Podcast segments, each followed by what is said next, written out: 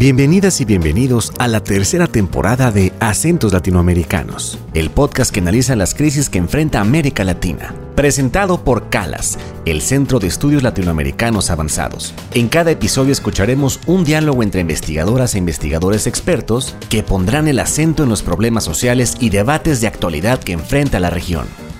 Hola, bienvenidas y bienvenidos a un nuevo episodio del podcast de Calas, Acentos Latinoamericanos. Yo soy Melisa Amezcua, socióloga política e investigadora de la Universidad de Guadalajara y una de las coordinadoras de la Plataforma para el Diálogo Crisis de la Democracia en América Latina, que organiza en abril 2022 eh, en la sede principal del Calas en Guadalajara. En las últimas décadas, sobre todo en la última década, hemos sido testigos de una creciente discusión en torno a eh, el momento actual expresado en términos de crisis de las democracias. Esto a nivel global, pero crecientemente también en América Latina. Esta discusión ha tomado también eh, diferentes eh, eh, trayectorias en nuestra región y el objetivo de esta plataforma es precisamente abordar estas trayectorias y algunas de las cuestiones centrales para cuestionar estas crisis. Algunas de las preguntas que estaremos abordando en la plataforma y que queremos conversar con ustedes el día de hoy en este podcast son ¿qué es lo que está en crisis en la idea y la práctica democrática? ¿Qué categorías, conceptos y narrativas son las más apropiadas para iluminar nuestro presente? Asimismo, ¿cuáles experiencias nos muestran la revitalización de prácticas para la organización de la vida en común? Para discutir estas preguntas, invitamos a tres participantes de nuestro encuentro a este episodio de Acentos Latinoamericanos. Mi nombre es Lorena Soler, soy socióloga, investigadora del CONICET, profesora en la Universidad de Buenos Aires. Trabajo temas ligados a la construcción del orden social y la democracia en América Latina, con algunas especificidades en Paraguay. Buenos días, mi nombre es Nicolás Figueroa. Yo soy profesor de Teoría Constitucional y de Sociología del Derecho en la Universidad del Rosario en Bogotá, Colombia. Y pues básicamente trabajo temas de investigación relacionados con, con la forma en la cual el derecho impacta la participación democrática tanto en Colombia como en otros países de la región. Hola, buenos días. Muchas gracias a Calas y a este espacio.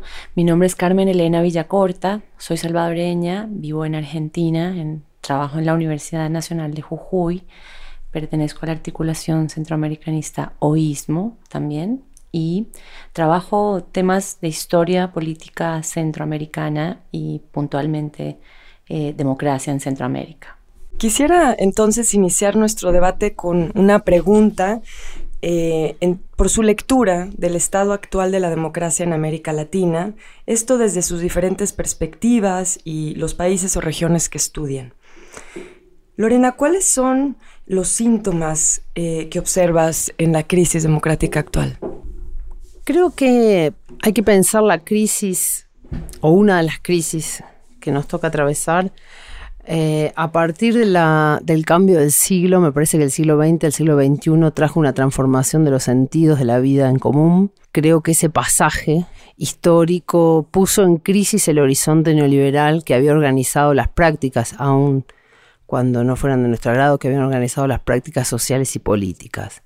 Eh, la crisis social, política y económica que implicó eh, poner en crisis esos horizontes y poner en crisis esos órdenes sociales, abrió dos campos políticos que están en transformación actualmente, un campo de la izquierda y un campo de la derecha. Creo que ambos campos ideológicos se han reconfigurado a partir de nuevas prácticas políticas que tienen principalmente, a, mi entender, claramente una mutación de los sentidos de la democracia y específicamente una suspensión opuesta, me gusta pensar más en la suspensión que en la crisis, una suspensión de las instituciones que habían organizado la vida social y el conflicto social hasta el momento, que en los partidos políticos tal cual nos los pensamos de la teoría. En ese sentido creo que mm, la, esa suspensión de esas eh, instituciones que organizaban el conflicto social, organizaban las eh, prácticas políticas y sociales, eh, se han suspendido.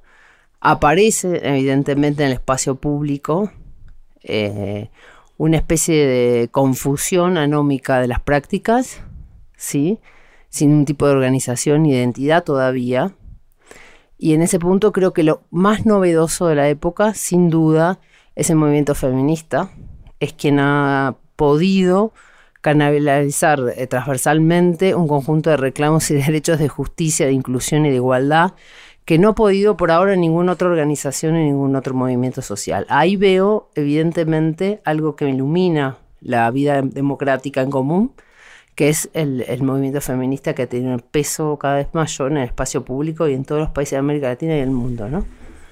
Creo que Lorena menciona varios aspectos que son, eh, digamos, eh, me gustaría retomar, pero desde una perspectiva diferente. Entonces, eh, yo sí creo que si podemos hablar de crisis actualmente en América Latina de la democracia, yo la vería más por un diagnóstico de una distancia muy amplia entre la ciudadanía y las instituciones, ¿cierto? Bajo las cuales normalmente eh, digamos, hemos, hemos establecido nuestras relaciones políticas. Eso lo puede ver uno, por ejemplo, en términos constitucionales. Digamos, hay, hay, hay un uso del discurso constitucional que inspira simbólicamente muchas luchas, ciertos muchos avances, y América Latina, por ejemplo, en ese sentido, parecía ser novedosa. Eh, constantemente se cita, incluso por fuera de la región latinoamericana, la referencia a las constituciones que recientemente se han adoptado en esta, en esta, en esta región eh, como constituciones transformadoras, aspiracionales, que demuestran, digamos, nuevas formas de comprender la democracia, de incorporar a nuevos grupos sociales eh, tradicionalmente excluidos, pero eh, cuando uno aterriza y va y ve cómo funcionan las, digamos, las, las prácticas políticas al interior de las comunidades que, está, que supuestamente se rigen bajo, bajo estas constituciones, lo que vemos es que primero que todo, un gran desconocimiento generalizado de las instituciones que se tienen, eh, una ignorancia sobre la forma en la cual sería posible llevar a la realidad aquellas garantías que supuestamente se encuentran en estas constituciones y al mismo tiempo, eh, digamos, una pérdida completa de legitimidad de las instituciones que tradicionalmente deberían mediar esa relación entre las instituciones y la ciudadanía no solamente los partidos políticos, pero a la, hora de la verdad, digamos, esos, esos, esas herramientas de acceso a la justicia terminan siendo cooptadas por ciertos sectores sociales que los usan según sus propios privilegios. Digamos, eh, en un momento prometen mucho, pero eventualmente lo que vemos es que la ciudadanía pierde rápidamente la esperanza en, en la posibilidad de transformar la sociedad de acuerdo con, esas, con esos principios y esos valores que se adoptan en la Carta Política. Esto yo creo que es, eh, digamos, un, tema preocupante eh, porque pues básicamente lleva al cinismo o a los extremismos, ¿no? al abandono de la democracia, a buscar alternativas autoritarias, revolucionarias en cierto sentido, eh, digamos que no necesariamente conducen a mayor profundización de la democracia.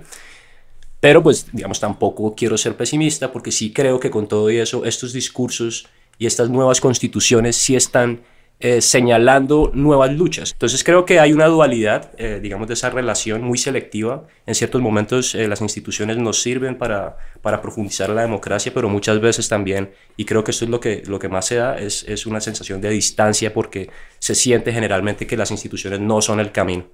Me parece que una cosa muy importante de mencionar es la cuestión de las expectativas, ¿no? En este, en este cambio de siglo que mencionaba Lorena, eh, la democracia prometió mucho, prometió resolver, ¿no? Eh, el neoliberalismo organizó la economía y la democracia estaba llamada a, organizar la política, ¿no? Em, y efectivamente organizó, digamos, o, solucionó, posibilitó pactos de convivencia que estaban siendo inviables, eh, de conflictos que estaban, eh, siendo inviables, pero eh, las condiciones de vida de las masas en América Latina no mejoraron después de 30 años de procesos democráticos. Entonces, esa realidad hace que haya un descreimiento respecto de la posibilidad de la democracia de resolver problemas, ¿no? ¿Y qué esperar de la democracia, ¿no? ¿Qué, qué era lo que cabía esperar y, por qué esperar tanto y, qué no esperar en todo caso. O sea, habría que rever eso, ¿no? Además de eso, mencionaría toda esta ola de gobiernos progresistas en, América Latina, ¿no? Eso es otro elemento que me parece fundamental. Se ha dicho también en la mesa la necesidad, la importancia, la ausencia de teoría, de análisis, de reflexión profunda, honda, eh, respecto de qué fueron esas experiencias. Pero recordemos que se trata en todos los casos de experiencias que arriban al poder por mecanismos electorales fruto de estas transiciones. Eso eh, en un momento generó mucho optimismo. Significaba, por ejemplo, en, Centroamérica se dijo, esto demuestra que la democracia se consolida. Esto es... Eh, eh, la, prueba de que la democracia funciona, ¿no? Eh, la, derecha fue capaz, tuvo que, ¿no? Un, sistema de veeduría internacional muy importante, vigilante, de que se respetaran esos resultados, eh, porque, bueno, las consecuencias de no haberlos respetado también hubiesen sido terribles. ¿A dónde quiero llegar con todo esto? Como estos gobiernos tienen muchas limitaciones, tienen que desarrollar programas progresistas, digamos, en condiciones muy adversas. Eh, tienen que tomar medidas neoliberales inevitablemente. Eh, no logran proponer unas transformaciones de las estructuras a nivel profundo. Entonces, eh, hay, por supuesto, un desencanto y un descreimiento y un distanciamiento. Y todo esto, me parece, deviene en algo que a mí me viene preocupando grandemente y es una inmensa confusión ideológica. ¿no? Hay una confusión, ahora ya está muy, muy borrados los límites entre izquierda y derecha, muy confuso saber quién es quién. Eh, esas contradicciones están en la mesa de la crisis de la democracia hoy, porque bueno, por todo esto, ¿no? Me, quedaría por ahí por ahora. Considerando algunas eh, de sus coincidencias en esto que hemos estado conversando en torno a una eh, discusión más diagnóstica del momento actual, podríamos entonces decir que hablar de crisis de la democracia en América Latina obviamente no es algo nuevo. Eh, sin embargo, este diagnóstico que hacen de la situación política actual en América Latina se distingue, se podría distinguir si lo comparamos con otros momentos históricos en que llegamos a afirmaciones similares. En ese sentido, ¿cuáles son desde sus perspectivas los fenómenos más novedosos eh, que podríamos asociar a la crisis actual o al momento actual de la democracia? Eh, hay muchas crisis, no está mal tampoco, ¿no? hablar de crisis no es una cosa peyorativa, está bien, gracias a las crisis hay cambio social, por ejemplo, entonces es algo virtuoso, o puede ser un horizonte virtuoso. A mí me gustaría marcar como una cosa muy novedosa, me parece, no sé, es una, intuición, no sé si es así, casi una cosa paradojal que, observo, que intuyo, que es que eh, son sociedades más politizadas y más desconfiadas. Eh, y eso lo veo casi como una virtud. Y me parece que eso también va siendo transversal a las clases sociales. Uno lo puede ver que las nuevas tecnologías, que son cada día menos costosas, digamos, eh, permiten acceso a un proceso de politización. De las sociedades que son cada vez más informadas y tal vez eso colabora en la politización, también colabora claramente en la politización la crisis de la delegación de la voluntad. Digamos, si yo no delego, porque desconfío en la institución cual delego, eh, hago mi propia acción política y, nos politizamos colectivamente, digamos, porque las instituciones en las cuales yo delegaba la representación política ya dejo de creer en ellas. Eso tiene un efecto tal vez menos virtuoso que es eh, la sospecha sobre el mundo de la política, pero no de la política, de la representación política, no de la vida política, porque la política se muestra cada día más incapaz, impotente, diría yo, de la transformación social. No es casual entonces que los movimientos sociales ¿sí? sean un actor central en el último tiempo. No solamente, vuelvo a esta idea, porque se ha puesto en crisis las formas en las cuales delegábamos la política en otros, cosa que ya hacemos con menos, cada día menos convencido de esa posibilidad, eh, sino que eh, permite que en ese espacio público, que es un poco caótico, inclusive a veces anómico, convivan inclusive movimientos de las más heterogéneas perspectivas ideológicas, ¿no? Eh, que hace que de eso algo devenga, que no sabemos todavía qué puede ocurrir, pero digamos, es un gran laboratorio a ser, a ser mirado. creo que es útil hablar de crisis, pero creo que también es importante empezar a pensar la crisis como algo constitutivo de la democracia, ¿cierto? La democracia es un espacio de contestación, de conflicto, y digamos, de, esa manera se tramita la, diversidad, digamos, de posiciones e intereses que conviven en una sociedad. Entonces, eh, digamos, creo que eso no es, no es novedoso, pero sí hay aspectos novedosos de, la, digamos, de las crisis que estamos sintiendo hoy en día eh, en nuestro contexto histórico. Y yo, yo agregaría a, los elementos que planteó Lorena, eh, agregaría que somos, y es paradójico, somos democracias eh, un poco más estables, más consolidadas, ya con un proceso histórico importante, pero como bien lo decía Carmen, también somos democracias más desiguales y al mismo tiempo más fragmentadas, me da la impresión a mí. Entonces hay un problema tanto distributivo como de reconocimiento, pero también y de reconocimiento, pero, por ejemplo, el tema del reconocimiento también está teniendo un problema de, básicamente de, disolución de los vínculos comunes y de la incapacidad entonces de acercarnos como ciudadanos a, tratar los temas fundamentales de la esfera pública. Entonces tenemos una situación en la cual, por un lado, somos más democráticos, pero por ejemplo el problema de la desigualdad no, no, se soluciona, sino que además empeora. Eso implica entonces que las personas, eh, digamos, no encuentren ningún tipo de aspecto institucional que les permita vivir en términos solidarios, ¿no? Y donde todos, digamos, también pongamos para los demás y de esa manera podamos fortalecer el vínculo social. Y por el otro lado, pues también el tema, digamos, eh, de todas las reivindicaciones eh, identitarias que también son, muestran grandes avances en, la formación del sujeto político, eh, son, son aspectos muy empoderadores, digamos, de la, sobre todo en, en, sociedades tan plurales y tan complejas como las latinoamericanas, pero al mismo tiempo pues nos está llevando a, a renunciar a la posibilidad de, de, coordinar nuestras acciones colectivas con base a intereses mucho más amplios y, por, y de esa manera sí, digamos, hablar de un espacio de consolidación de la ciudadanía donde nos, nos sintamos parte de una comunidad política. Retomaría la cuestión de, la información, que me parece fundamental, que la ha mencionado Lore. Y yo no sé, no estoy tan segura. A ver, hay un concepto que de hecho lo aprendí viviendo en Argentina, no sé qué tan feliz sea, pero que es analfabetismo político.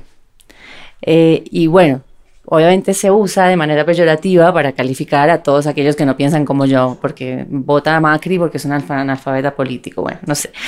Eh, por decir un ejemplo, ¿no? Y, ahí me parece que, bueno, en la mesa también surgió esto, ¿no? Eh, el problema de, problematizar esto, o sea, ¿qué, tipo de información está circulando, qué formación política estamos teniendo o no estamos teniendo, o sea, o en manos de quién está quedando la formación política. Entonces ahí aparecen las redes sociales, esto como una inmensa novedad, que me parece no eh, o sea, necesitamos estudiar esto, ¿no? Y estar atentas y atentos a, a, lo que está pasando, porque está transformando, está transformando nuestra vida.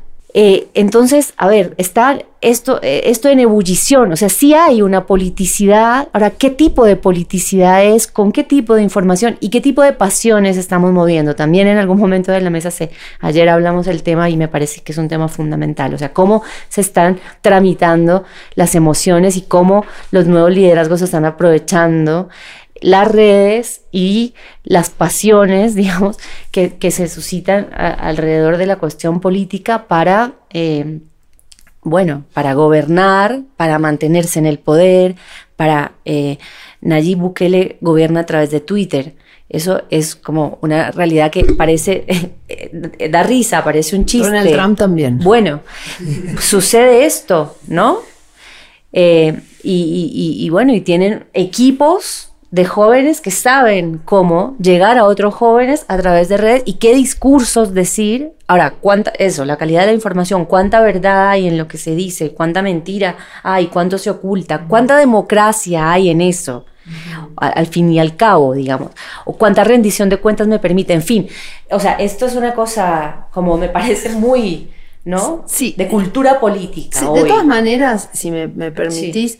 Eh, siempre las democracias ocultan para mostrar otra cosa, orden social. Eh, eso es como constitutivo a una vida en común. Eh, a mí me parece un fenómeno mucho más democrático la formación de cualquiera de los ciudadanos por redes sociales que ir los martes a las 10 de la mañana a que un señor del partido me diga lo que tengo que pensar. Entonces, ahí está la transformación política. Digo, más allá de lo que a mí me guste, digo, ahí hay una transformación política. ¿Por qué? Porque el martes a las 10 de la mañana que yo vaya al partido para que el señor me diga lo que tengo que pensar, que era la forma en que nosotros nos politizábamos o formábamos adhesiones o entidades políticas, eh, es sin lugar a dudas, eh, en el contexto actual de nuestra sociedad, es un mecanismo muy elitista. No todos podemos ir el martes a las, 3 de las 10 de la mañana a escuchar a, nuestro líder político o a, a formarnos políticamente. Ahora, todos más o menos pueden conectarse en algún momento a alguna red social. Probablemente no escuchen lo que nosotros nos gustaría que escuchen, probablemente no vean lo que nosotros nos gustaría que vean y todo eso, pero eso sucede y eso genera fenómenos de mucha fragmentación social eh, muy coyunturales, coyunturales y que nos permitan eh, politizarnos o tener una vida en común en torno a algunos pactos y acuerdos que vayamos haciendo de manera más fragmentaria y más corta en el tiempo. Porque es difícil pensar una utopía. Es difícil poder pensar en el mundo en que vivimos una utopía a largo plazo. Es realmente difícil, digamos, ¿no? Cuando todo parece destruirse a nuestro alrededor. Eh, entonces eso me, me, cuesta poder pensarlo. El cómo estas, eh, esta, estas, estos espacios, ¿no? que podríamos llamar nuevos espacios de la esfera pública, eh, contribuyen a la generación de prácticas políticas que nos acerquen realmente en la comprensión de esa comunalidad, ¿no? O de esos problemas comunes que compartimos y al mismo tiempo a la posibilidad de ejercer acciones conjuntas. Y para cerrar la discusión, quisiera mirar con ustedes hacia adelante, como decía hace un momento. Sabemos que las crisis, las diferentes crisis que hemos mencionado ahora, eh, sí profundizan eh, problemas existentes, problemas que de ninguna manera son necesariamente germinados en la actualidad, que vienen de tiempo atrás, pero que también ofrecen las condiciones para la experimentación, ¿no? Que es tan central eh, a la práctica y a la idea democrática. ¿En qué prácticas, instituciones, discursos, actores ven ustedes posibilidades de revitalización democrática en esta coyuntura? Bueno, pues yo quisiera hablar brevemente de una historia de, no sé si es revitalización democrática, sí hay algo de ello, pero también hay de experimentación y de resistencia frente a también formas de captura de la democracia eh, por parte, digamos, de, poderes más tradicionales y más, más elitistas. Y es el caso en Colombia del movimiento ambiental para la defensa del agua. Eh, digamos que la defensa del agua en Colombia frente al extractivismo minero y de hidrocarburos eh, se ha aprovechado durante un tiempo del uso de instituciones jurídicas, como por ejemplo las consultas populares establecidas en la Constitución del 91, para empoderar a la ciudadanía en la toma de decisiones fundamentales sobre asuntos que son trascendentales para ellos, ¿cierto? Y hay un momento específico en el 2013 en el cual eh, un pueblo en Tolima, que se llama Piedras, descubre esta institución y la usa por primera vez para parar un proyecto extractivo de la minera Anglo-Gold Ashanti. Y sorprendentemente la ciudadanía va a las urnas y vota con un 98% eh, no, no queremos este tipo de proyectos. Entonces esa, esa, esa, empresa tiene que cerrar el proyecto extractivo o por lo menos demorarlo con la esperanza de que eventualmente puedan hacer algo por otro lado. Pero la historia de Piedras se difunde y la conocen diferentes municipios del país. Y las consultas populares se explotan como un mecanismo de empoderamiento ciudadano que en múltiples municipios del país durante un periodo de cinco años es usada para decir no a la minería o no al petróleo. ¿Listo? Y eso funciona de una manera muy interesante, pero después, ¿qué pasa? Una institución constitucional, parte del derecho a la participación política, es reversada por la interpretación que le da la Corte Constitucional de la mano, claramente, del litigio que previamente viene impulsando tanto el Estado Nacional, que está interesado en mantener la vitalidad de la extracción minera, y de las empresas, tanto nacionales como multinacionales, que, que se dedican a ello. Entonces, eventualmente, la Corte Constitucional declara que las consultas populares no son el mecanismo para que la ciudadanía tome decisiones sobre este tipo de asuntos porque los recursos naturales no renovables son de la nación y no de los ciudadanos en los respectivos municipios. ¿Cierto? ¿Qué pasa en este caso? Una institución empoderada, empoderadora, ¿cierto? Después eh, es destruida bajo una reacción institucional que hace básicamente que la ciudadanía ya no tenga cómo participar políticamente a través de la mediación institucional que existía para ello. La historia no muere ahí, menos mal, ¿cierto? Porque lo que pasa es que hay otros municipios en el sur del país, en el macizo colombiano, que empiezan a replicar las consultas populares, pero ahora les dicen consultas populares legítimas, porque no las hacen con el respaldo de la institucionalidad ni del, ordenamiento jurídico, sino que las hacen ellos mismos de manera informal. Y se empiezan a replicar estas en todas las comunidades, en muchas comunidades de tanto del Cauca como de Nariño. Y claro, entonces, ¿qué pasa? Pues es, claramente ellos no van a poder decirle a nadie que tienen, digamos, la autoridad jurídica para negar la entrada de un proyecto extractivo en sus territorios. Pero, eh, el mensaje lo reciben muy bien tanto el gobierno nacional como las empresas que pretenden explotar esos territorios. Porque así no haya una, obligatoriedad jurídica, sí hay una expresión clara de, de parecer político que tiene sus repercusiones, ¿cierto? Entonces es una situación en la cual la democracia se revitaliza, pero se revitaliza pareciera saliéndose del marco institucional que la, que la, que la hace posible en un principio y que debería mediarla. Entonces vemos situaciones en las cuales la gente sigue tratando de poder incidir y de tomar decisiones y de seguirse estando empoderada, pero al mismo tiempo es preocupante que para que lo puedan hacer tengamos que salirnos de las instituciones que supuestamente nos lo deberían permitir. El tema de lo, institucional, por supuesto, es fundamental cuando hablamos de democracia y de sus crisis. Y me parece que eh, para pensar salidas posibles hay que repensar la institucionalidad. A mí me parece, hay un desgaste de la institucionalidad. Eh, me, parece, por ejemplo, en, en, un lugar como México eso es completamente evidente, ¿no? Como hay unas inercias por las cuales las instituciones continúan reproduciendo mecanismos de exclusión, de desigualdad o, de garantía de privilegios de ciertos sectores en detrimento de otros, consiguiendo estas brechas, estos distanciamientos, incluso antagonismos de eh, de pueblo organizado que siente que en las instituciones no va a tener cabida, no va a tener representación, no va a tener. En muchos casos, eso sea, por ejemplo, en Centroamérica la lucha por el agua y la lucha antiminería es también muy fuerte. Eh, muy importante y eh, tiene como resultado el asesinato, desaparición, persecución de líderes indígenas eh, de manera sistemática en la región.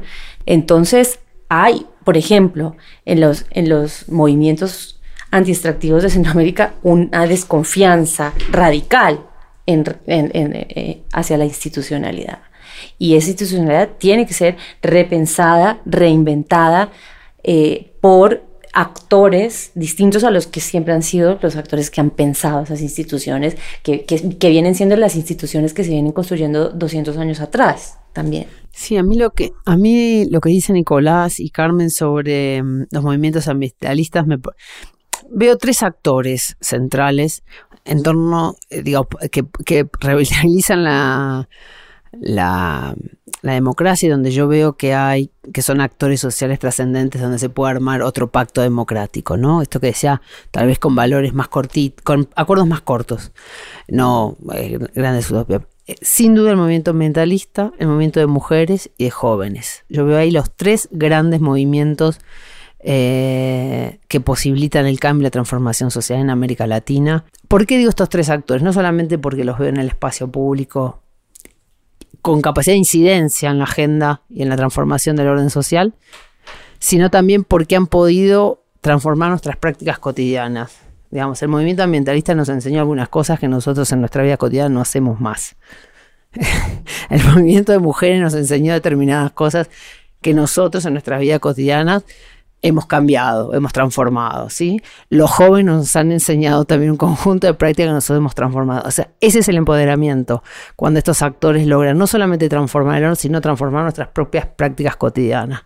Creo que por ahí va la cosa esta no, transformación ¿no? Que, que, vemos hacia adelante, me parece entonces que podríamos decir que en realidad se está germinando ya desde hace un poquito atrás, ¿no? Y que eh, algo que nos queda como, como pendiente en realidad se trata también de un trabajo de una mayor visibilización eh, un trabajo de profundización de esos análisis, de esas prácticas y de esas experiencias y evidentemente también un trabajo de teorización, ¿no? En torno precisamente a las maneras en las que estas diferentes eh, movilizaciones, prácticas, ¿no? Se insertan en lo que Lorena me parece muy acertado, decías, la construcción de un posible nuevo pacto social, ¿no?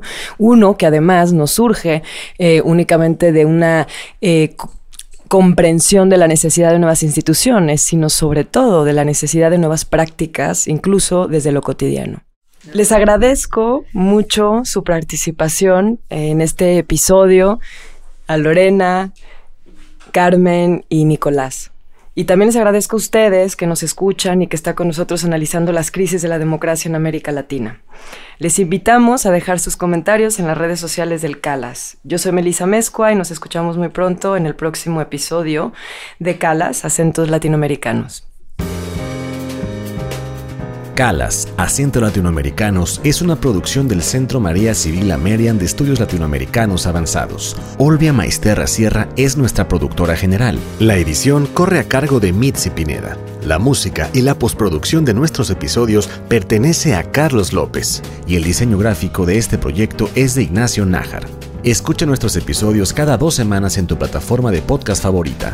No olvides visitar nuestra página www.calas.lat para acceder a contenido extra de este episodio y seguirnos en nuestras redes sociales. Nos puedes encontrar en Facebook, YouTube, Instagram y Twitter como arroba calascenter. Nos vemos muy pronto. Hasta la próxima.